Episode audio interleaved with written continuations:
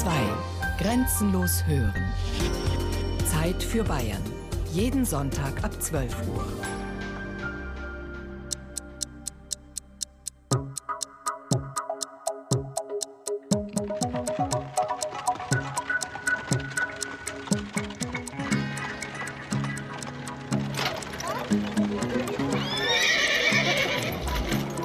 Aufruf an alle Regensburger. Unsere Stadt gehört ab sofort zum Königreich Bayern. Der Gesandte des bayerischen Königs, Josef Maria Freiherr von Weix, hat soeben im Bischofshof das Besitzergreifungspatent unterschrieben. Dahlberg ist nicht mehr Regensburger Landesherr. Bayerisches Heer ist bereits in die Stadt eingezogen.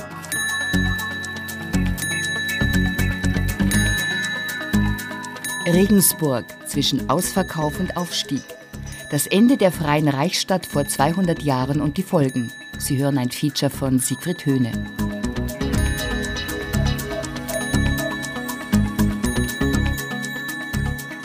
Wenn man die ganze Regensburger Geschichte betrachtet, für Regensburg war dieser Anschluss an Bayern nicht gerade ein Gewinn.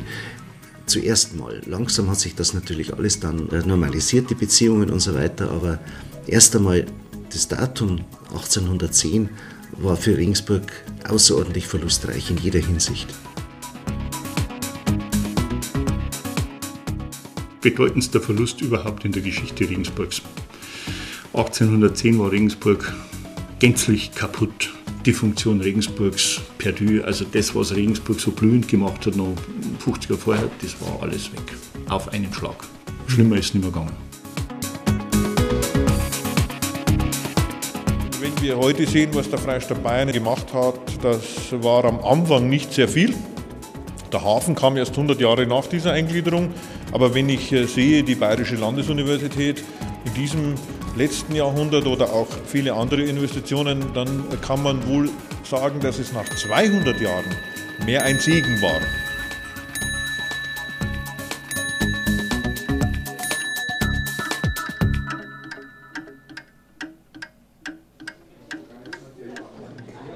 »23. Mai 1810. Im Bischofshof von Regensburg geht eine Epoche zu Ende. Im dortigen Sitzungssaal versammeln sich hohe geistliche und weltliche Würdenträger der Stadt. Der bayerische Hofkommissar Freiherr von Weix verließ das Besitzergreifungspatent des bayerischen Königs Maximilian I. Joseph.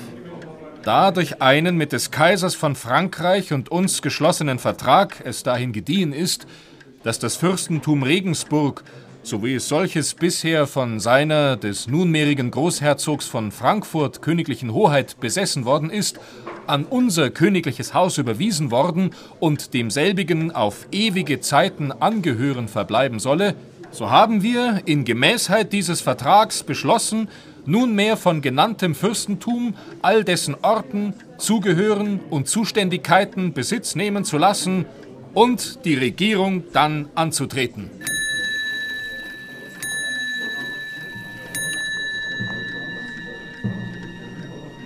Über ein halbes Jahrtausend war die Stadt an der Donau freie Reichsstadt. Die Bürger waren in dieser Zeit nur sich selber untertan und dem Kaiser. Weder der bayerische Herzog noch der Bischof von Regensburg hatten in der alten bayerischen Herzog- und Bischofsresidenz noch etwas zu sagen.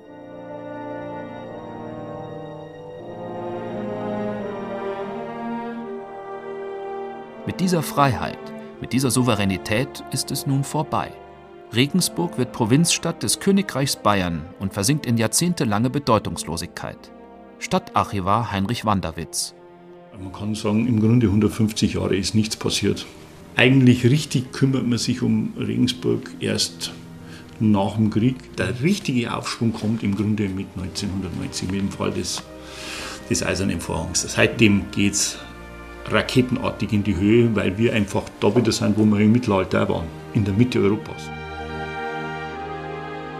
Wie es zu diesen revolutionären Umwälzungen gekommen ist, ist ein Drama ganz besonderer Art. Das Drama vom Aufstieg und Niedergang einer ehemaligen Weltmetropole, aber auch vom Aufbruch hin zu einer blühenden Wirtschafts-, Hochschul- und Kulturstadt im 20. und 21. Jahrhundert nach jahrzehntelangem Dornröschenschlaf.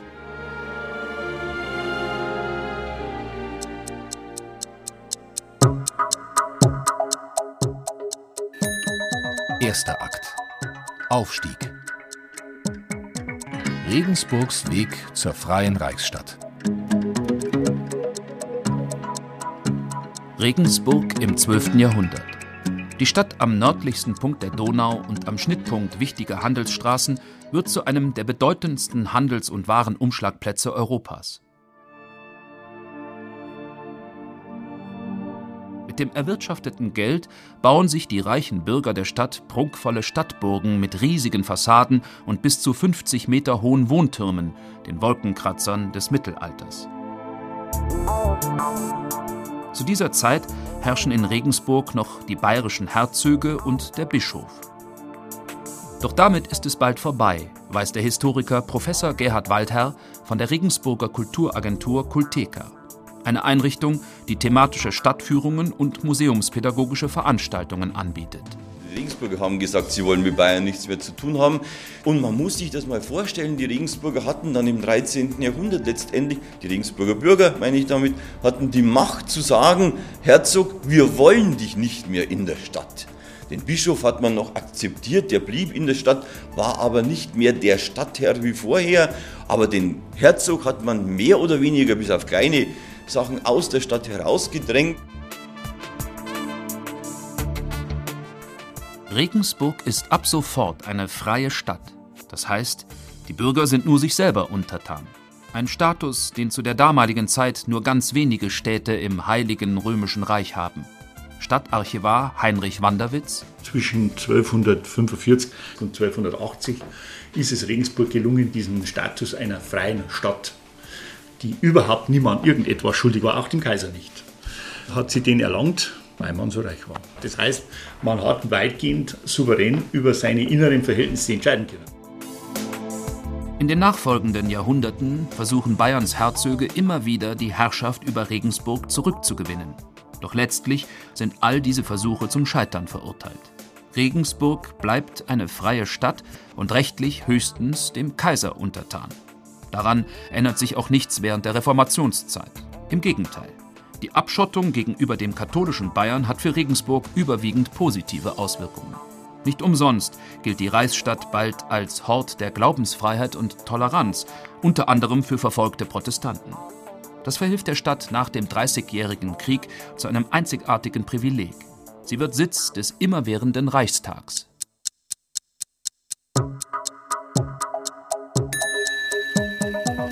Zweiter Akt. Auf dem Gipfel. Regensburg zwischen Glanz und Gloria.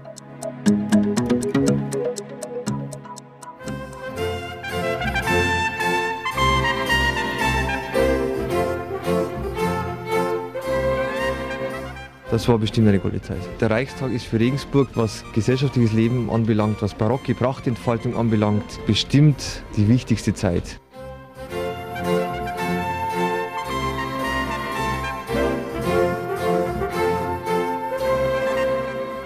Wir stehen jetzt in der Gesandtenstraße. Das ist, wie der Name schon sagt, die wichtigste Straße, denn hier in dieser Gasse haben die meisten Gesandtschaften residenzbezogene, quartierbezogen. Wir haben also hier in fast jedem Haus über die 150 Jahre des Reichstags den Nachweis eines Mietverhältnisses mit irgendeiner Gesandtschaft. Die Gesandtengasse hieß vorher Lange Gasse, wurde dann eben in Reichstagszeit umbenannt in Gesandtenstraße.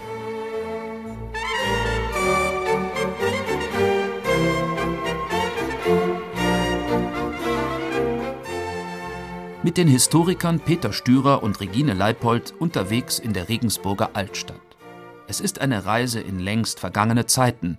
Damals, vor über 300 Jahren, ist Regensburg die erste Adresse für politische Diplomaten, nicht nur aller deutschen, sondern auch nahezu sämtlicher europäischer Länder. Also muss sich das so vorstellen, dass die deutschen Länder und teilweise auch ausländische Mächte seit dem Westfälischen Frieden ja im Deutschen Reich Gesandtschaften pflegten. Und zu diesen Gesandtschaften, die also am Reichstag mit Sitz und Stimme vertreten waren, die also auch Mitsprachemöglichkeit hatten, gab es auch Vertreter. Das waren Personen, ausländische Mächte, wie beispielsweise der George Etheridge für England, der hier am Reichstag einen Beobachterstatus hatte und im Endeffekt über die politischen Dinge und auch über die gesellschaftlichen Dinge nach England berichtete damit der englische König wusste, was im Deutschen Reich für Politik gemacht wird. Der immerwährende Reichstag garantiert nach der Katastrophe des Dreißigjährigen Krieges neben Kaiser und Kammergericht den Fortbestand des Alten Reiches.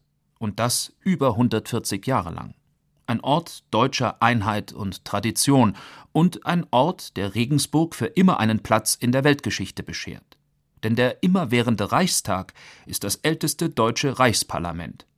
Auch Deutschland hat damit, ähnlich wie England, eine große, jahrhundertealte parlamentarische Tradition. Weil eben adelige, gesandte, hochkarätiges Publikum in die Stadt zieht, die zum Teil geprägt von barocken Höfen zu Hause hier das wieder aufleben lassen und Regensburg damit bestimmt einen gesellschaftlichen Push geben, der für die Stadt was Neues und was ganz Bedeutendes war. Und im 18. Jahrhundert, vor allem dann mit dem Einzug des Fürsten von Taxis in Regensburg, kann man sich das schon sehr aufwendig vorstellen. Von Bällen bis Ausfahrten, Jagdgesellschaften, Diners, das hat man hier bestimmt in reinster Güte vollzogen.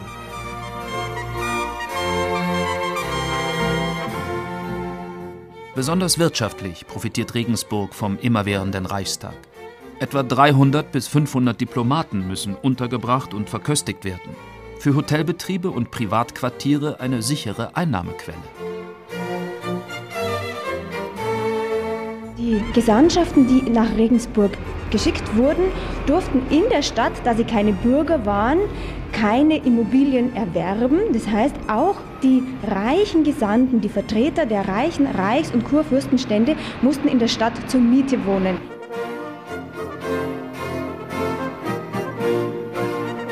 Mindestens genauso wichtig ist das kulturelle Leben. Fast täglich gibt es Konzerte der fürstlichen Hofkapelle, zu denen die Mitglieder des Hofes und sämtliche Gesandte geladen sind. Kostenlos, versteht sich. Gut essen, gut trinken, dazu edle Musik und hochwertiger Gesang. Die Reichstagsgesandten in Regensburg lassen es sich gut gehen. Und wenn das offizielle Feiern vorbei ist, vergnügen sich die adeligen Diplomaten auch noch auf anderen Gebieten. Wir haben beispielsweise die Briefesammlung von dem englischen Gesandten und Vertreter Sir George Etheridge. Wir wissen von ihm beispielsweise, dass er tagelange Feste veranstaltet hat. Wir wissen aber auch, dass die Stadt Regensburg mit ihm Probleme gehabt hat. Sie schickt ihm beispielsweise ein Mandat, in dem sie ihm auffordert, am Morgen die Huren nicht nackt auf die Straße zu treiben, weil das öffentliches Ärgernis erregt. Fast 150 Jahre dauert dieses Schlaraffenland ähnliche Leben. Dann, gegen Ende des 18. Jahrhunderts, ziehen plötzlich dunkle Wolken über das feudale Zeitalter. Den Auslöser bildet ein Ereignis in Frankreich, die Revolution von 1789.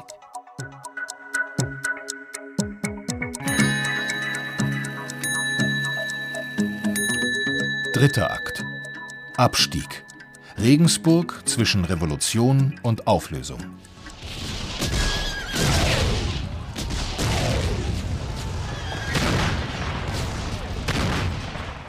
Der Sturm auf die Bastille, die Entmachtung der Monarchie und die Abschaffung des Adels, die revolutionären Vorgänge im benachbarten Frankreich bleiben auch im Alten Reich nicht ohne Wirkung. Im Jahre 1793 beschließt der immerwährende Reichstag in Regensburg den Kriegsfall. In wechselnden Verbindungen kämpfen die europäischen Mächte gegen die Verbreitung revolutionärer Ideen und die Expansion der französischen Revolution.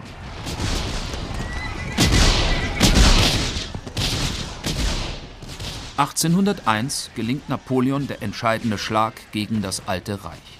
Österreich akzeptiert die Besetzung des linken Rheinufers, große Städte wie Köln, Mainz und Trier werden französisch ein Gebiet flächenmäßig fast so groß wie das heutige Bayern und bevölkert mit 3,5 Millionen Einwohnern. Doch dieser Gebietszuwachs hat Folgen. Die betroffenen Landesherren fordern von Frankreich eine Entschädigung. Zwei Jahre später, im Jahr 1803, kommt es daher in Regensburg zu einem Ereignis von europäischer Bedeutung. Der immerwährende Reichstag verabschiedet den sogenannten Reichsdeputationshauptschluss. Reichsdeputationshauptschluss, nein. Tut mir leid, ich bin ein Analphabet. Ja, vielleicht wurden da irgendwelche Beine abgehackt, oder? Hm, vielleicht gehört, aber ich weiß nicht, was es ist. Nix gehört drüber. Nein, nein, nein, habe ich noch nicht gehört. Reichsdep... Nochmal? Irgendwas von früher. Von der Hitlerzeit. Vielleicht mit dem Reichstag, mit dem früheren Regensburg. Könnte ich mir jetzt vorstellen. Ich habe jetzt einen Preis gewonnen. Was ist denn? Sagen Sie mal. Der Reichsdeputationshauptschluss. Ein kompliziertes Wort für ein Gesetzespaket mit weitreichenden Folgen. Hans-Jürgen Becker, Professor für europäische Rechtsgeschichte an der Universität Regensburg. Der Begriff ist natürlich etwas kompliziert, aber lässt sich auflösen. Die Deputation ist also ein Ausschuss. Dieser Ausschuss des Reichstages hat hier getagt. Es war so, dass die französischen Truppen mehrfach Siege errungen hatten über das alte Europa, sodass es dann schließlich zum Friedensschluss kam. Das Problem war nur, wie entschädigt man jene Fürsten, die ihre Territorien links des Rheins verloren haben. Und das war nun der einzige Grund eigentlich, warum die Reichsdeputation, also dieser Ausschuss des Reichstages, tagte. Es ging um die Frage, wie kann man die Entschädigungsfrage lösen. Diese Frage wird gelöst, und zwar gründlich. So werden alle geistlichen Territorien in Deutschland säkularisiert. Das heißt, sie werden verstaatlicht und kommen zu den weltlichen Fürstentümern. Auch die ehemals 60 freien Reichsstädte verlieren mit wenigen Ausnahmen ihren Status. Der bayerische Kurfürst Max IV. Joseph, einer der größten Nutznießer der Säkularisation, reibt sich bereits die Hände. Endlich scheint die rechte Gelegenheit gekommen, Regensburg wieder unter bayerische Kuratel zu bekommen. Doch die Münchner freuen sich zu früh. Regensburg bleibt unabhängig. Zu verdanken hat die Stadt das einem einzigen Mann.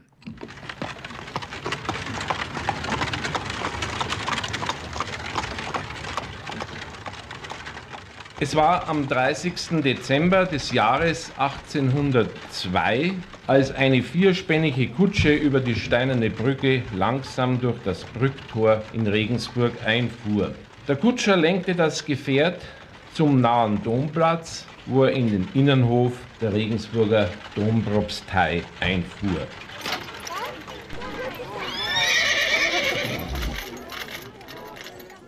Ein Diener öffnet den Wagenschlag und der Kalesche entsteigt ein Mann, etwa Ende 50, groß, stattlich, ein markant geschnittenes Profil, ein offen freundlicher Blick. Es ist offensichtlich ein geistlicher Herr. Nein, mehr noch, ein hoher geistlicher Fürst. Die Nachricht verbreitet sich wie ein Lauffeuer und ein paar Stunden später weiß es die ganze Stadt, dass kein geringerer als der Erzkanzler des Heiligen Römischen Reiches deutscher Nation, Karl Theodor von Dalberg, seine neue Residenz und sein neues Fürstentum betreten hat, das Fürstentum Regensburg. Was der Regensburger Historiker und Verlagsleiter Konrad Maria Färber hier bei einem Vortrag in ausmalenden Worten schildert, ist für Regensburg der Beginn einer ungewöhnlichen Epoche.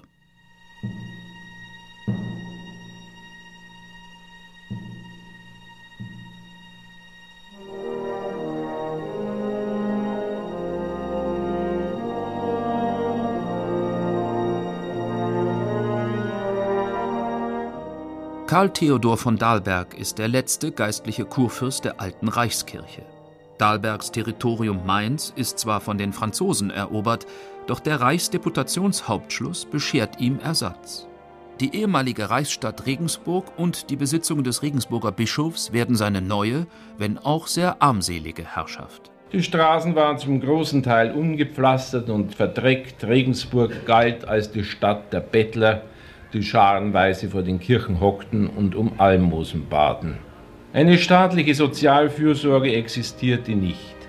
Kranken- und Waisenhäuser sowie Schulen wurden dringend benötigt. Die Staatsverschuldung war horrend, die Volksbildung lag im Argen und die Wirtschaft befand sich auf einem bedenklichen Tiefpunkt.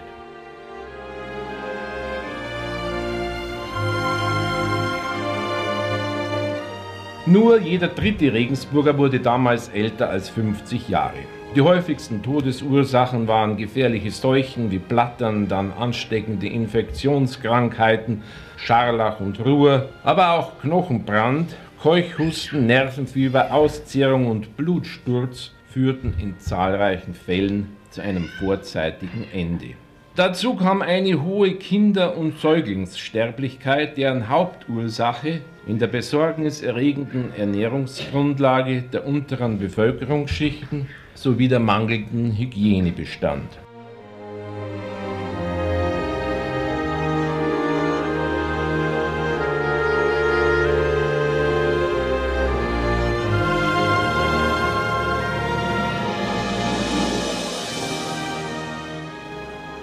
Der neue Regensburger Landesherr Dahlberg resigniert nicht vor diesen Problemen.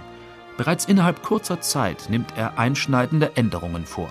Zum Beispiel bei der Sozialfürsorge. Der Regensburger Kirchenhistoriker Karl Hausberger dass man Arbeitsbeschaffungsmöglichkeiten schuf, eine armenärztliche Versorgung, den Bau einer Kindergrippe, auch das klingt sehr modern, die Einführung der Pockenschutzimpfung oder den Bau eines evangelischen Krankenhauses hier in Regensburg, das es ja heute noch gibt.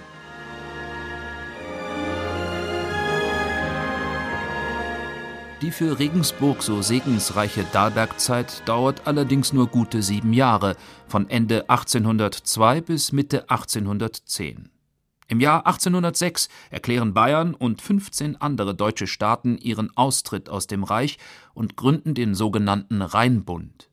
Das Ende des Heiligen Römischen Reiches deutscher Nation und damit des immerwährenden Reichstags zu Regensburg ist damit besiegelt. Die Gesandten verlassen fluchtartig die Stadt. Doch es sollte für Regensburg noch viel schlimmer kommen.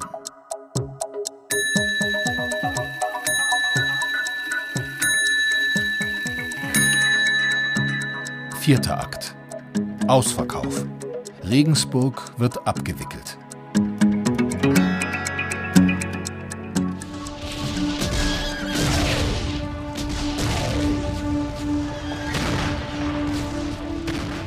Drei Jahre nach dem Ende des Reiches, im Jahr 1809, bricht erneut Krieg aus zwischen Österreich und Frankreich. Und diesmal steht Regensburg im Zentrum der Kämpfe. Am 23. April 1809 erstürmen französische Truppen die Stadt, die wiederum von österreichischen Soldaten belagert ist. Die ganze Stadt gleicht einem Heerlager. Überall liegen verwundete und tote Soldaten und Zivilisten. Der spätere Regensburger Bischof Georg Michael Wittmann, 1809 Leiter des Priesterseminars, schildert die Erstürmung und Plünderung Regensburgs mit folgenden Worten. Wer den Schrecken dieser Nacht nicht gesehen hat, kann sich ihn nicht vorstellen. Ein weit ausgedehntes, die ganze Nacht hindurch bis in den hellen folgenden Tag fortbrennendes Feuer – wodurch 150 Häuser zu Regensburg, 95 Wohngebäude zu Stadt am Hof verbrannten. In allen Straßen herumschwärmende Soldaten, die den fliehenden und herumirrenden Leuten nahmen, was dieselben den Flammen entreißen wollten. Dort und da in den Häusern Jammergeschrei vor der Gewalt plündernder Soldaten. Auf allen Hauptgassen eine Menge toter oder noch wirklich in ihrem Blute sterbender Soldaten. Dabei in den meisten Häusern kein Brot und keine Nahrung. Auch keine Ruhe. Das war eine schreckliche Nacht.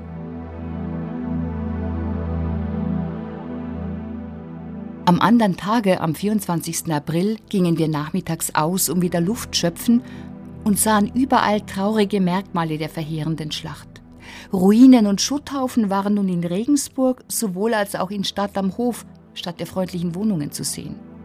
Die freundlichen Bürger schlichen verstört und zerstreut umher, und der schreckliche Anblick verfaulter, verbrannter Leichname, ermordeter Krieger, fügte diesem Gemälde noch das Schauderhafteste hinzu. Unruhig und traurig durch die vielen unangenehmen Eindrücke ging dieser Tag für uns zu Ende. Es war mein zehnter Geburtstag, der auf eine recht traurige Art begangen ward. Julia von Zerzog, geborene von Thon Dittmar, die aus einer der angesehensten Familien des Regensburger Handelsbürgertums stammte.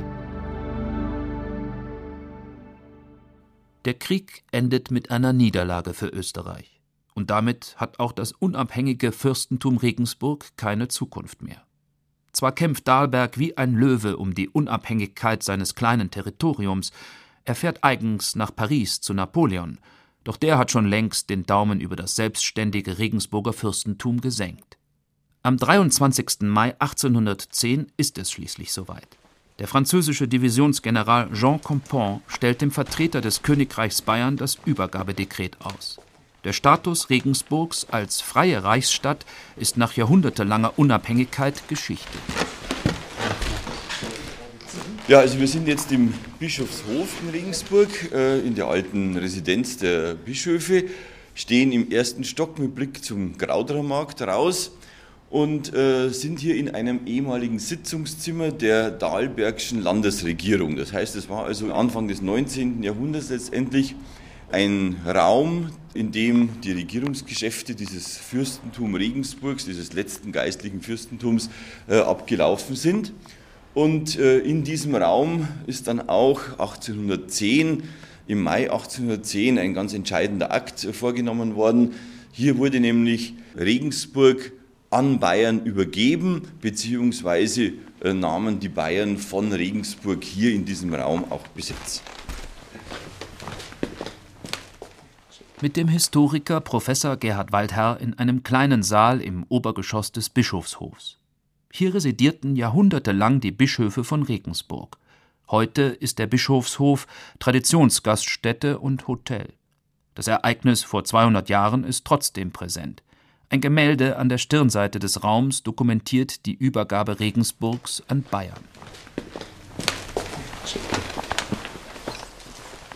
Man sieht diesen Raum hier, in dem wir stehen. Das ist also ganz interessant, dass wir eben die Fenster, den Blick wirklich hier draußen zum Krauterer Markt haben, was man deutlich an den Häusern erkennen kann.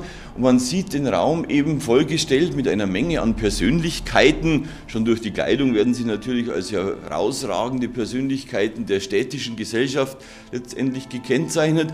Und wir haben in der Mitte einen grünen Tisch. Und vor diesem Tisch verliest der bayerische Hofkommissär, also der Beamte, der vom bayerischen König abgeordnet worden ist, äh, hier Regensburg zu übernehmen.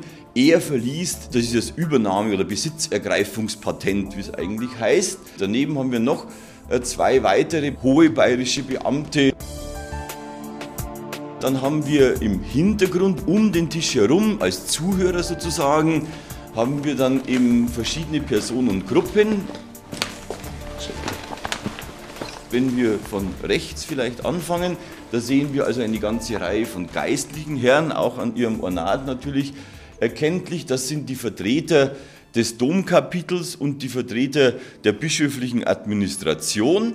Dann haben wir im Hintergrund dann die Vertreter des städtischen Magistrats und ganz links dann eben die Vertreter des Oberlandesgerichtes, das ist also eine Behörde, die auch in Regensburg ihren Sitz gehabt hat.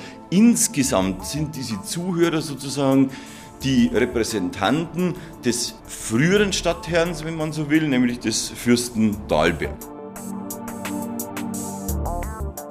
Die Minen aller Beteiligten sind an diesem 23. Mai 1810 sorgenvoll. Mit dem Anschluss an Bayern geht ja nicht nur eine glanzvolle Vergangenheit für Regensburg zu Ende, auch die Zukunft ist alles andere als sicher. Allein die Schulden der Stadt betragen 1,5 Millionen Gulden, umgerechnet etwa 100 bis 150 Millionen Euro. Für heutige Verhältnisse keine große Summe, damals bedeutete das den Bankrott. Die Stadt war völlig überschuldet als ein paar Jahre, äh, also genauer gesagt im Jahre 1802, äh, Karl von Dahlberg die Stadt schon übernommen hat. Da musste man mehr als die Hälfte des Bruttojahreseinkommens bereits für die Zinstilgung aufbringen. Schwierigkeiten, die man heute sich, denke ich, ganz gut vorstellen kann wieder. Und das heißt, man war bankrott, mehr oder weniger. Und nur durch den Anschluss an Bayern, durch den Eintritt auch in dieses große Wirtschaftsgebiet, äh, hatte man überhaupt eine Möglichkeit, weiter zu existieren, weiter zu überleben. Doch die neuen Herren Regensburgs gehen nicht gerade zimperlich um mit der alten Stadt an der Donau. Die Kommissäre des Königs reißen sich fast alles unter den Nagel, was man zu Geld machen kann. Stadtarchivar Heinrich Wanderwitz. Man muss eines ganz klar sagen: Regensburg gehörte neben München und den großen Städten Augsburg und Nürnberg zu den bedeutendsten Bibliothekstandorten. Punkt. Also Emmeram hat noch zu dieser Zeit locker alles in den Schatten gestellt, was da sonst drum war da ging man durch und hat also alles, was nicht modisch im Trend der war, weggeschmissen, verbrannt, verkauft, verhöckert, verschleudert. Naja, die, die, die großen Häuser in München leben heute noch davon. Ne?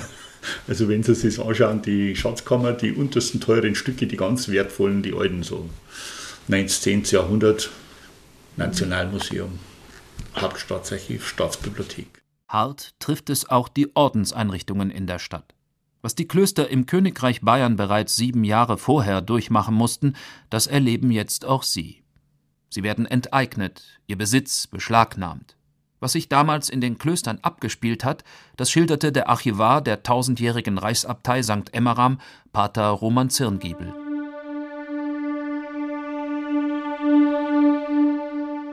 Den 18. Jänner ließ uns die Hofkommission durch den Herrn Gemeiner, einen Mann ohne Gefühl, voll des Eigensinnes und Stolzes, unsere Kostbarkeiten abnehmen. Die nämliche Operation ging auch in der alten Kapelle und in Niedermünster vor.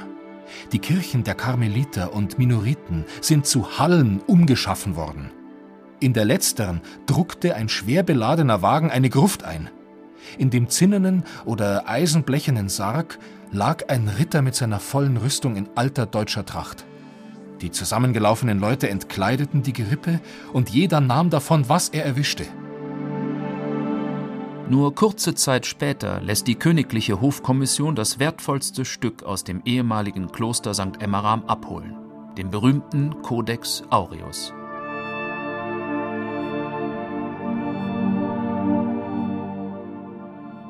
Der Codex Aureus, zu Deutsch Goldbuch, ist eine Handschrift der Superlative. Über 1000 Jahre alt, mit einem Einband aus Gold und Edelsteinen. Auch die Schrift ist aus Gold. Verwahrt wird der Codex Aureus in der Bayerischen Staatsbibliothek in München. Generaldirektor Rolf Griebel. Ja, es ist schon im absoluten Spitzenbereich. Es ist ja nun wirklich eines der ganz hervorragenden Meisterwerke der karolingischen Buchkunst. Versicherungswert bei über 150 Millionen Euro und es gehört auch wirklich in der Bayerischen Staatsbibliothek auf jeden Fall, wenn man so flapsig formulieren will, zu den Top Ten auf jeden Fall. Es ist also ganz hervorragendes Kulturdenkmal.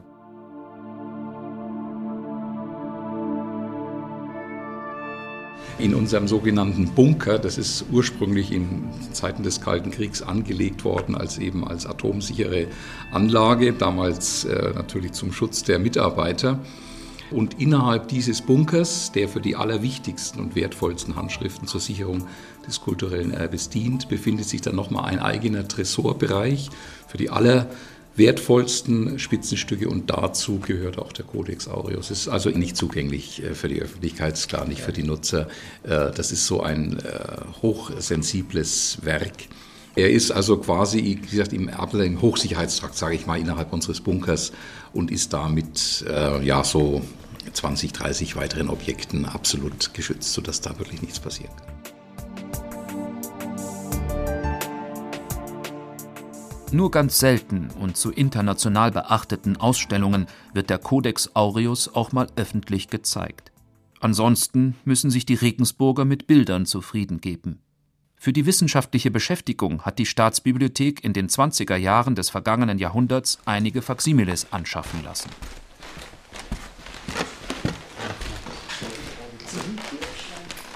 In der staatlichen Bibliothek in Regensburg.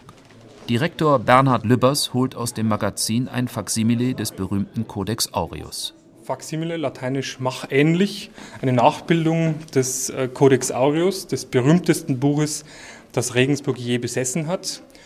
Äh, entstanden um 870 im Westfrankenreich äh, am Hofe Karls des Kahlen. Nach Regensburg gekommen wohl 893 mit Arnold von Kärnten, der ja in St. Emmeram begraben liegt.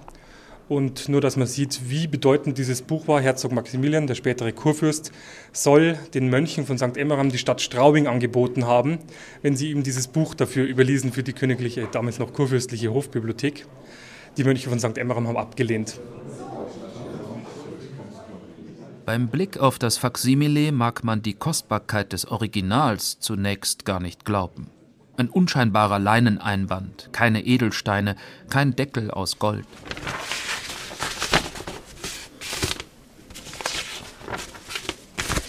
Das Aha-Erlebnis folgt beim Aufblättern des Buches kunstvoll verzierte Buchstaben, dazwischen das Bild eines hohen Geistlichen mit Stab und Mitra. Hochwertigst gemacht. Und was man hier sieht, ist äh, der Abt von St. Emmeram, Ramwold. Und der hat ihn im späten 10. Jahrhundert restaurieren lassen und hat sich natürlich entsprechend vorne verewigt. Deswegen heißt es hier Ramwoldus indignus abbas, also unwürdiger Abt, Ramwold. Natürlich so etwas Pose in der Zeit. Die wunderschönen großen Buchstaben Incipit Prefatio Sancti wird das heißen Hieronymus oder Hieronymi mhm, genau. vermutlich. Presbyteri. Das ist 1920 von der Bayerischen Staatsbibliothek angefertigt worden von Dr. Georg Leidinger. Hat auch den Kommentarband dazu geschrieben. Das ist bis heute das Beste, was es zu diesem Buch gibt. Bis heute der Forschungsstand. Es sind insgesamt sechs Bände und Sie sehen schon der Codex Aureus der Bayerischen Staatsbibliothek in München.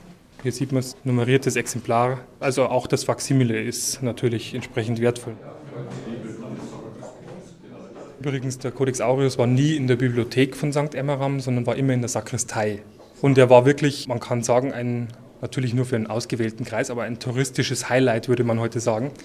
In der äh, Schädelschen Weltchronik 1493 ist dieses Buch, das Güldin-Buch bei St. Emmeram, auch äh, benannt als eines der ja, Highlights, touristischen Highlights in Regensburg.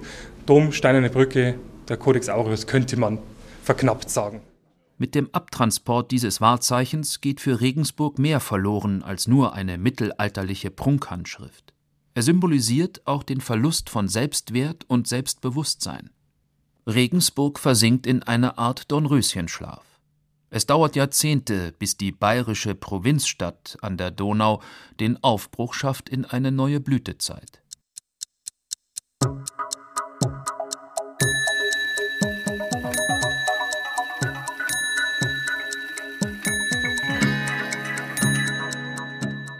Fünfter Akt.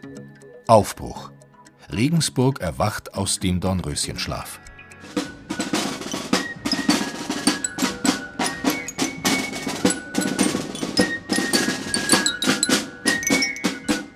Regensburg, 9. Mai 2010.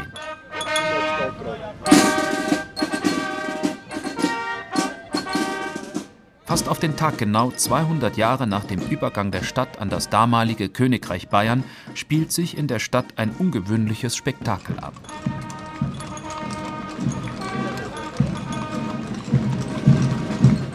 Spielmannszüge, Musikkapellen, Trachtenvereinsgruppen, Honoratioren der Stadt marschieren vom Bahnhof zum Domplatz. In getrennten Kutschen sitzen der Oberbürgermeister der Stadt und der Regensburger Bischof. Das größte Aufsehen erregt aber ein riesiger Tieflader, auf dem ein monumentales Reiterstandbild steht. Es ist das Standbild von König Ludwig I. von Bayern.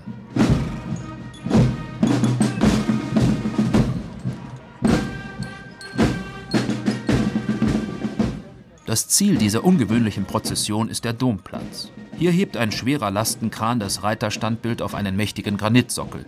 Tausende Regensburger verfolgen diese spektakuläre Aktion, geizen nicht mit Bravo-Rufen und Applaus. Ein König kehrt zurück. Dorthin, wo er 100 Jahre zuvor schon einmal aufgestellt wurde. Der Regensburger Oberbürgermeister Hans Scheidinger zitiert seinen Amtsvorgänger Adolf Schmetzer aus dem Jahr 1902. Wenn unser in Gott ruhender König, Weiland seine Majestät Ludwig I., auch sein ganzes Königreich mit ganzer Liebe umfasst hat, so war ihm doch Regensburg besonders teuer. Diese älteste der Städte des Reiches, die er 14 Male mit allerhöchsten Besuche beglückt hat. Unvergänglichen Dank schulden wir dem großen Monarchen. Ende des Zitats.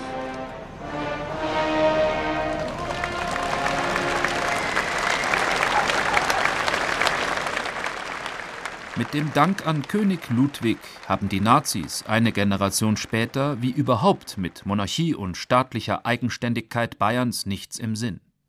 Im Jahr 1936 lassen sie das Denkmal abmontieren und in der Bahnhofsallee abstellen. Dort, unter den Bäumen, fristet der Bayernkönig buchstäblich ein Schattendasein. Die 200-jährige Zugehörigkeit Regensburgs zu Bayern will die Stadt daher zu einer Art Wiedergutmachung nutzen. Ein Förderverein gründet sich, eine Brauerei übernimmt die Kosten für die Sanierung des bronzenen Denkmals. Jetzt steht der Bayernkönig wieder auf seinem ursprünglichen Platz. Die Augenzeugen des Spektakels sind beeindruckt. Mir gefällt es sehr gut. Es ist vor allem sehr identitätsstiftend habe ich gerade gemerkt. Ich denke, es war eine gute Idee, den wieder aufzustellen, vor allem auch gegen die Nazis. Ich finde es toll auf dem Domplatz, dass er zurückgekehrt ist so als Gönner und wohlwollender Mäzen für unsere Stadt. Doch nicht alle Regensburger können diese Begeisterung für das monarchische Denkmal teilen. Hier werde ein Landesherr gewürdigt, der alles andere als ein Demokrat gewesen sei, kritisieren die Grünen im Stadtrat. Dem Kulturreferenten Clemens Unger werfen sie rückwärtsgewandtes Geschichtsbewusstsein vor. Der wehrt sich. Ohne Ludwig I. hätte es keinen Aufbruch in Regensburg gegeben. Die Stadt habe dem Monarchen viel zu verdanken, zum Beispiel der Ausbau der Domtürme. Und deshalb gehört Ludwig auch auf den Domplatz.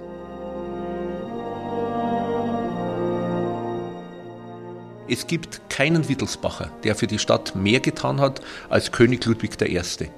Es ist in der Umgebung von Regensburg das bedeutendste Bauwerk des Klassizismus im süddeutschen Raum, die Walhalla.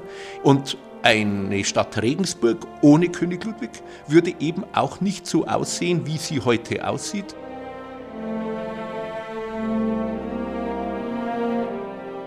Aber nicht nur das, er hat auch die Seidenproduktion in Regensburg angeregt. Davon zeugt heute noch die Seidenplantage. Der Name ist ja noch erhalten. Das sind nur einige Schlaglichter, die Ludwigs Verdienste um Regensburg beschreiben.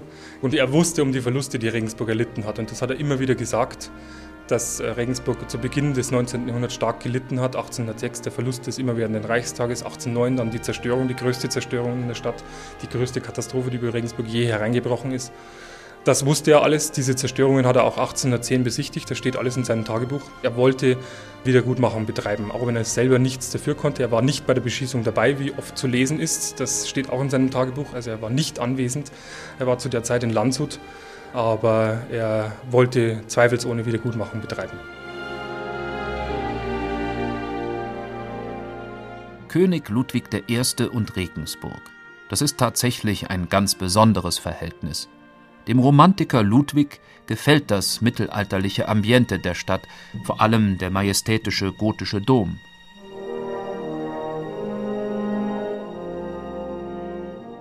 Und er weiß um die Verluste, die Regensburg zu Beginn des 19. Jahrhunderts erleiden musste. Der Historiker Gerhard Waldherr Ludwig I., der hatte zumindest mal den Gedanken geäußert, man könnte doch die Landeshauptstadt von Bayern nach Regensburg verlegen. Residenzstadt sollte weiter München bleiben. Ja, da wollte er aber selbst nicht weg. Es ist natürlich ein nettes Gedankenspiel geblieben letztendlich.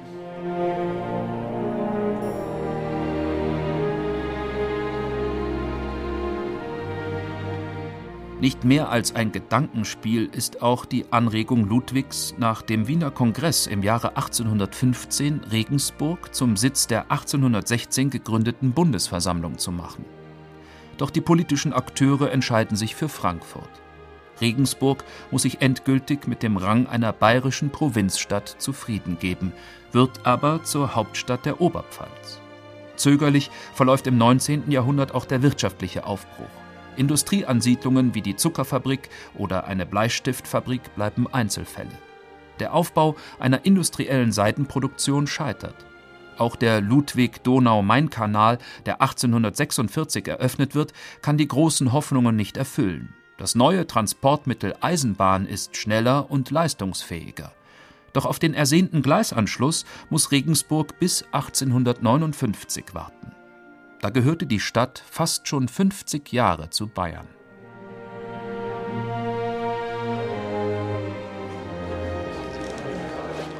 Im Historischen Museum in Regensburg.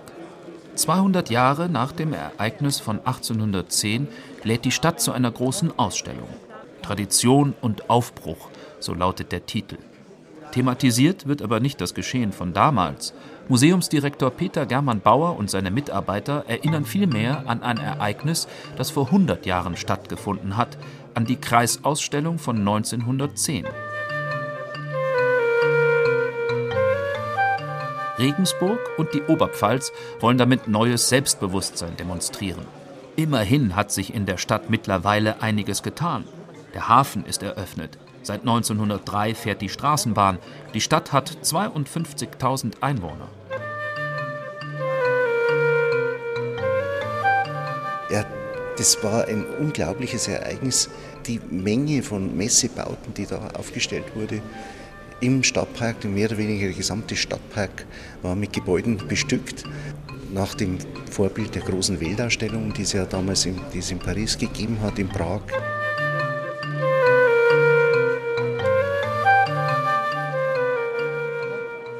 Oberpfalz hat sich da wirklich selbst dargestellt.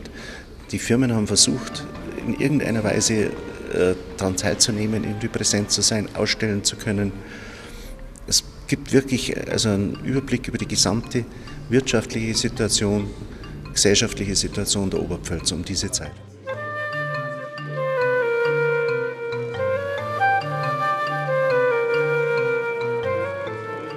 Wir versuchen, einen Querschnitt durch die verschiedensten Ausstellungsbereiche zu bringen.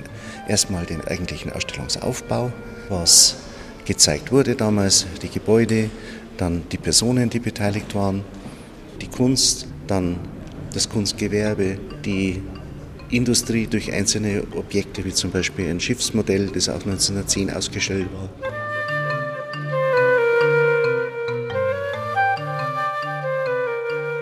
Nach zwei Kriegen, Nazizeit und Inflation ist es mit der Aufbruchseuphorie vorbei. Die Lage am Eisernen Vorhang lässt Regensburg erneut zurückfallen. Für die mittelalterliche Altstadt erweist sich das jedoch als ein Glücksfall. Sie bleibt weitgehend unversehrt und kommt deshalb 2006, 200 Jahre nach dem Ende des immerwährenden Reichstags, auf die Liste der UNESCO-Welterbestätten. 1964 kam bereits die Gründung der Universität, 20 Jahre später die Ansiedlung von BMW und anderer Industriekonzerne. Aus der verschlafenen Provinzstadt von früher ist eine aufgeweckte Wirtschafts-, Hochschul- und Kulturstadt geworden.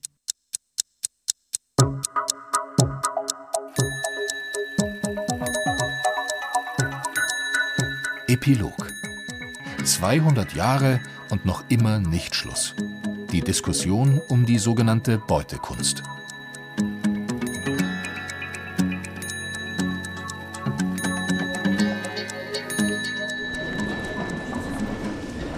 Der Reichssaal des alten Rathauses in Regensburg im Jahr 2010.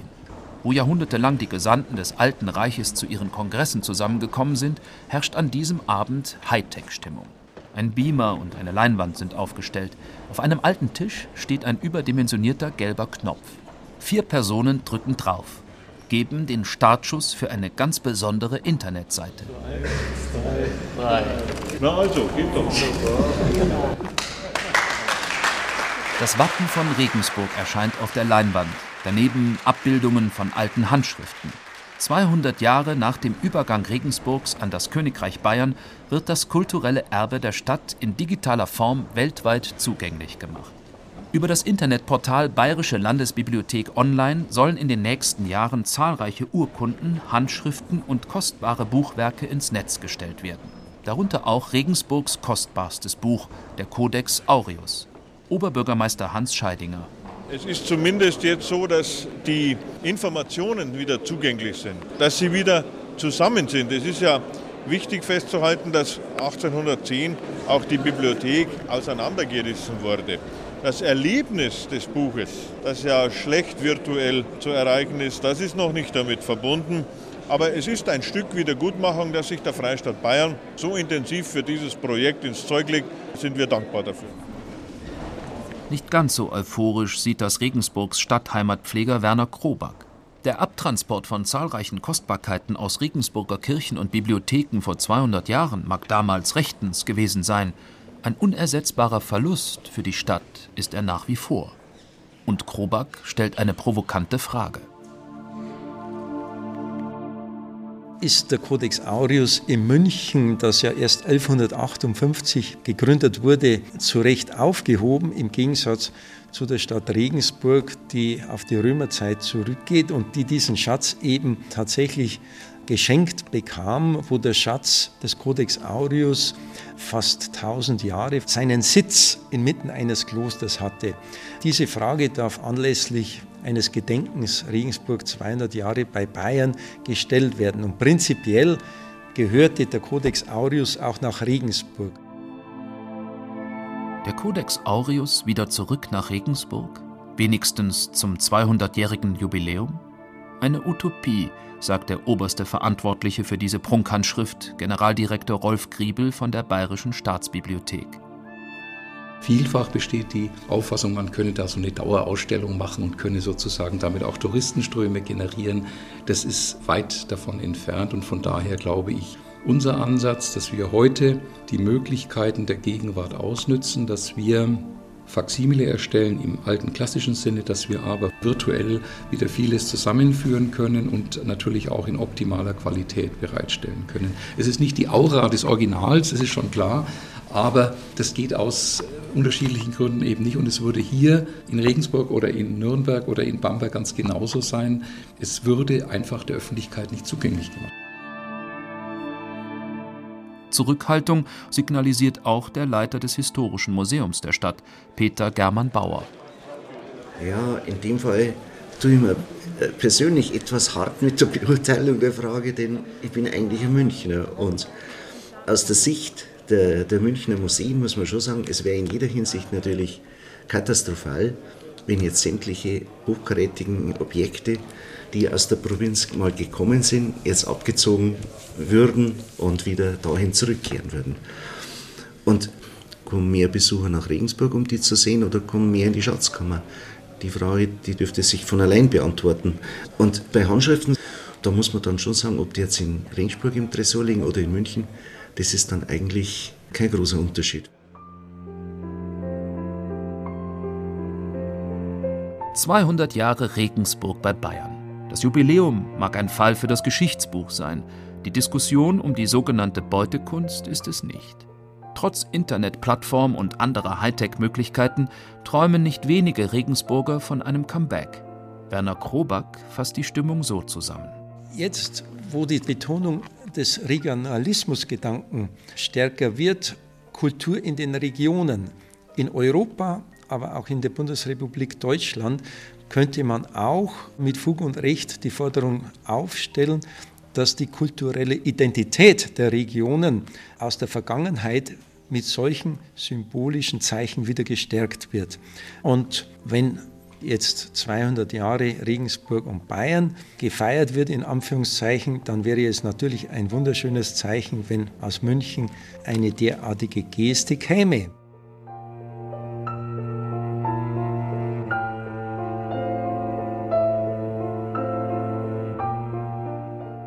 Regensburg zwischen Ausverkauf und Aufstieg, das Ende der freien Reichsstadt vor 200 Jahren und die Folgen. In der Reihe Zeit für Bayern hörten Sie ein Feature von Siegfried Höhne. Die Sprecher waren Thomas Leubel, Christian Baumann und Margareta Wolf. Ton und Technik Angelika Vetter-Wagner, Redaktion Gerald Huber.